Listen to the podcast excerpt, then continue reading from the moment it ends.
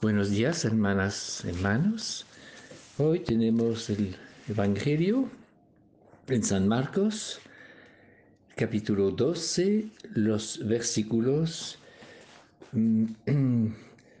12 hasta 17.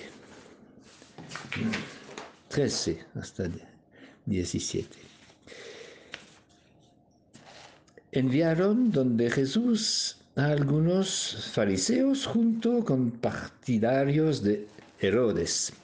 Esa gente venía con una pregunta que era una verdadera trampa.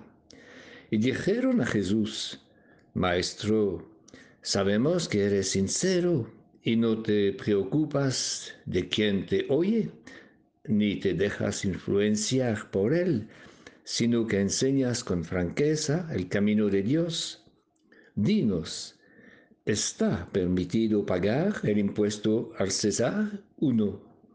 ¿Debemos pagarlo o no? Pero Jesús, desenmascarándolos, les dijo, ¿por qué me ponen trampas? Tráiganme una moneda para verla. Le mostraron un denario y Jesús les preguntó, ¿de quién es esta cara? Y lo que está escrito?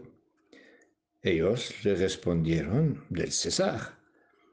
Entonces Jesús les dijo, lo que es del César, devuélvanselo al César, y lo que es de Dios, a Dios. Y quedaron muy sorprendidos de esto. Den al César lo que es del César, y a Dios lo que es de Dios. Somos ciudadanos del cielo y del mundo. Somos comprometidos con nuestras tareas cotidianas sin olvidar nuestra vocación divina.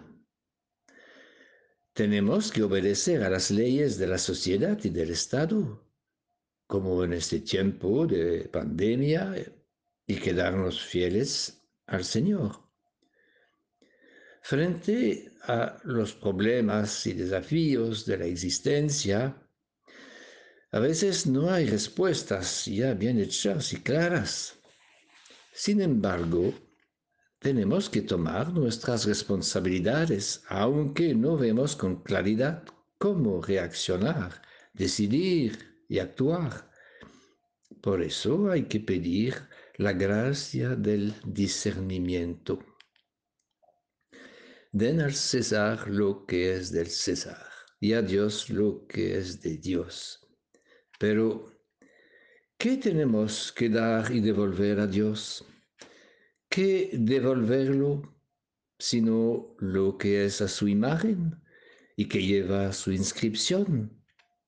Entonces, se trata de todos nosotros, hombres y mujeres, creados a su imagen. Se trata de cada uno y cada una de nosotros. Todos los humanos, sin excepción, pertenecemos al Señor, puesto que somos creados a la imagen y a la semejanza de Dios, como el libro del Génesis nos lo ha enseñado.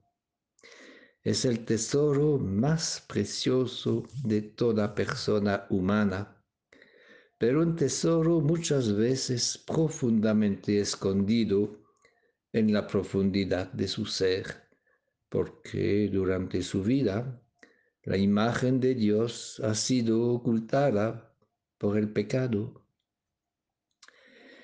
Que con la luz del Espíritu Santo nos volvamos capaces de discernir esta imagen en nuestros hermanos y hermanas todos llevan este sello y nada puede quitárselo.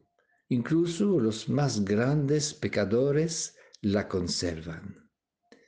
El pecado puede ocultar esta huella divina, mancharla, pero no destruirla, porque siempre la posibilidad queda abierta de regresar hacia la casa y los brazos de nuestro Padre.